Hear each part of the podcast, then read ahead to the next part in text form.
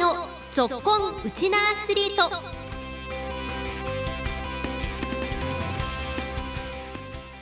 皆さんこんにちは。ラジオ沖縄アナウンサーの杉原愛です。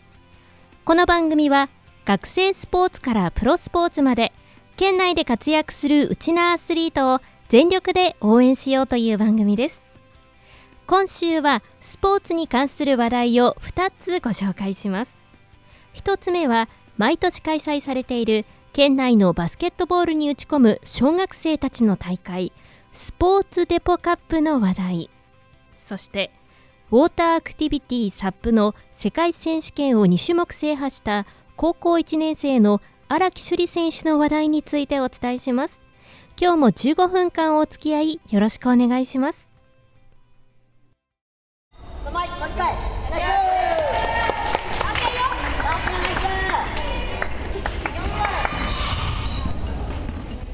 先月28日糸満市で令和4年度スポーツデポカップ第22回アメクシン都心交流戦第2戦が行われました。男子チームの頂点には真壁小学校男子バスケットボール部が女子チームの頂点には上学小学校が輝きました。これまでトップリーグや実業団で活躍する選手も輩出しているスポーツデポカップ。大会を運営する代表者の方に大会の概要などお話をお伺いしました。アメクシン都心交流戦準備会の会長をしております福地と申します、えー、通称デポカップということで、えー、開催させていただいているミニバスケットの大会になります。コロナでできなかった時期も含めて12年目になります、えーでも実際にデポカップ初回参加された方も結構もう高校生とか大学生ぐらいになってる年齢ですよね。そうですね。もうあの大学も卒業してるメンバーもいます。はい。もともとどんな思いでこの大会始められたんですか？はい、えー、もともとですねあのデポの担当者であるアダニアさんという方と私がですねあの各それぞれのあの私と小学校の父母会長をさせていただいてて同じくあのデポのアダニアさんも父母会長をしてたんですけどもその縁であのお付き合いさせていただいてでいろいろやっぱりあの父母会同士でいろんな悩みがあってその悩みを話してるうちに自分なんかで楽しくできる大会が作れたらいいねっていうことで、えお互いが声を掛け合ってですねあのチームに協力いただいてあの作りました。この参加した子どもたちにはこの大会を通してどんなことを感じてほしいですか？はい実際ですねあのこのデポカップ出身の選手であの女子で実業団の選手になっている方もいたりあとあの大学でですねあのバスケを続けている選手の皆さんもいますのであのそういった方々もですねあの目標にしながら子どもたちには頑張ってほしいなと思っております。本当にこのデポカップの出身者もそうですけど沖縄県出身の選手でこうトッププレーヤーで、ね、活躍するバスケ選手も増えてると思うんですが子どもたちに期待することも教えてください。そうですね。沖縄は特にゴールデンキングスがありますのでキングスの選手になるという目標が多分みんな一緒にあるんじゃないかなと思うので男子だとキングス目指して頑張ってほしいっていうのとあと女子でもですねやはりあの強豪のチームとかですねそういったところを目指して頑張ってほしいなと思いますただ強いだけがバスケじゃないと思うので子どもたちには楽しく障害スポーツとしてできていけばいいと思ってます。22回目を迎えた今大会も糸満市の体育館で熱戦が展開され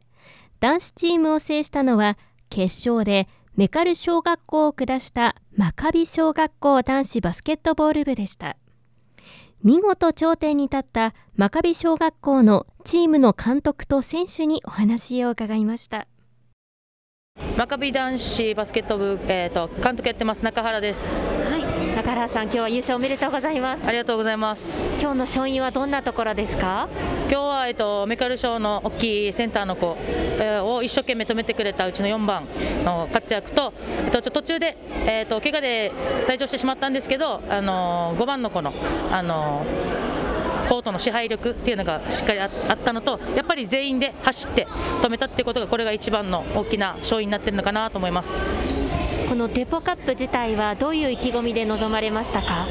とデポカップはもうずっと出てるんですけど子どもたちいつもこのデポさんのこの協賛でいろんな豪華な景品とかももらってるんで子どもたちがもお祭り気分で出て基本的に勝ちというよりも楽しむっていうことを優先して今今大会も出場してます。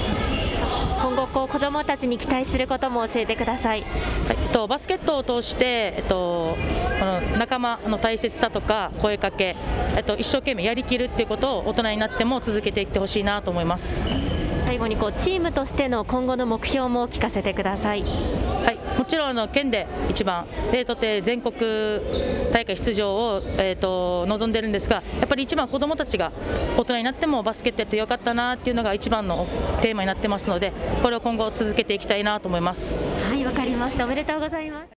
山川優也です。優勝おめでとうございます。ありがとうございます。今どんなお気持ちですか？とっても嬉しいですどんなところがご自身のプレー今日良かったですか？やっぱ相手の大きいセンターの子を止めれたのが一番良かったかなと思います。このチームの一番の魅力いいところってどんなところですか？やっぱり低学年とか高学年関係なくみんな仲がいいところがチームの魅力かなと思います。試合中も結構声出てましたね。ありがとうございますまた次もね大会とかたくさんあると思うんですけれどもこれからの目標も聞かせてください。やっぱりまあ、勝つことが一番なので、まあ、勝つことを目指して頑張っていきたいです。将来の夢は決まってますか？プロバスケット選手になりたいです。どんな選手になりたいですか？えもうめっちゃもう日本でも一番ぐらいなプレイヤーになりたいです、ぜひ期待して応援してます。頑張ってください。おめでとうございました。ありがとうございました、はい山川選手も日本を代表するプロバスケットボール選手になりたいという大きな目標を胸にプレーしているんですね。本当に将来、スポーツデポカップに出場した選手の中から日本代表選手が輩出される日も近いかもしれませんね。真剣勝負の中でもバスケットボールを楽しむ選手たちの生き生きとした表情も印象的だったスポーツデポカップ。スポーツデポの早坂さんも大会開催の意義について次のように話します。まずはまあスポーツバスケットボールっていうのの普及とあとはまあ子どもたちにバスケットボールの楽しさを伝わってほしいなっていう部分が一番大きな趣旨になるかなと思います。まずはバスケットボールを楽しんでもらえればいいかなっていうところが一つと、まあ、その中から、えーと、プロとか実業団に入っていける子が1人でも多く出てくれれば嬉しいかなと思います。スポーツデポカップの優勝校は翌週の今月4日に沖縄アリーナで行われた琉球ゴールデンキングス対富山グラウジーズの試合の後に開催されたデポカップキングスホームコート交流大会に参加しました。以上ここまではスポーツデポカップについてお伝えしました。続いてはこちらの話題です。スタンドアップパドルボードサップの世界選手権で最年少で2冠を達成した荒木朱里選手。このほど荒木朱里選手とコーチで現役のアスリートの父拓司さんは県庁に玉城知事を訪ね優勝の報告と今後の目標を語りました。首に2つの金メダルを下げて玉城知事と面会した首里選手とお父さんの拓司さん。これね。はい。はい。そうですお父さんもやってらっしゃるんですか？はい。僕も選手で、はい、今今日の朝も一緒に練習してきました。はい。スタンドアップパドルボードという、はいはい、新しいスポーツなんですけどそうですよ、ね、通称は SUP サップとサップ、ね。はい、言われていまして、まあ、観光客の方もたくさん。首里選手は自身の目標を知事の前で次のように宣言しました。僕の目標っていうのはやっぱり2028年にロサンゼルスオリンピックでこのサップが種目化されるって言われてて、はい、でそこでやっぱり金メダル狙って頑張っていきたいと思ってますしやっぱその先に金メダル取った後のことを考えてやっぱり今までずっとちっちゃい頃から育ってきたこの沖縄の豊かな海を守っていきたいっていう夢がありましてやっぱり海外に今行くことによって海外の人とその地元の人の海に対する意識の差っていうのをやっぱり感じてしまって、やっぱり僕はこう海外で活躍することによってその世界の人たちを沖縄に注目してもらって、で沖縄に呼んできてで実際にこうやってレースもすることによって地元の人たちのその海の意識も高めていってでやっぱりこれからももっと地元の人たちに海に触れてほしいっていう思いがあって、はい。はい、で僕のその次の世代までもやっぱりこの豊かな沖縄の海を守っていきたいと思っています。はい、父の拓司さんは3年後をめどに沖縄にワールドツアーを誘致したいと話し玉城知事は地元で開催されるよう頑張りましょうとエールを送りました。玉城知事への表敬後に記者団の質問に答える父拓司さんです。我々はその世界にあの突き抜けるっていうことをずっと目標にしてこの金メダルまで今到達したんですけどもう突き抜けたと同時に今度は世界から今度沖縄にの選手とか仲間を呼びたいっていう夢もありまして。でそうすることによってあの首里が育った環境首里は今妹たちが育ってる環境を世界に向けて発信することができると思いますしあともっと多くの沖縄の子どもたちにあの、まあ、サップを通してあの世界に羽ばたいてほしいというそういう場を作りたいっていう思いがあります。我々はその手作りで今まで10年間ずっとそのサップのレースイベントを主催運営してきましてでこれからはそれを世界に世界選手権まで持っていきたいっていう思いがありましてで同時にあの首里が今出ているワールドツアーが年間で7000ぐらいあるんですけどそのワールドツアーの主催者からも、えー、沖縄に、えー、いつかこのワールドツアーを持っていけないかという打診を受けております。なので我々もあの世界から人がたくさん呼べるようにしっかり準備をしていきたいなと思ってます。我々の目標は、えー、23年のうちにワールドツアーを沖縄に誘致できたらとそういう目標を持っております。首里選手もワールドツアーの地元開催に向けて期待を膨らませました。実際に沖縄に誘致されることになったらその地元の人たちの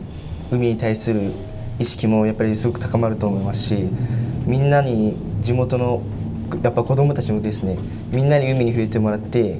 海を大切にしていきたいっていう気持ちが芽生えてでそこの大会でもやっぱり僕も優勝ちゃんと優勝することを目標に頑張っていきたいと思います。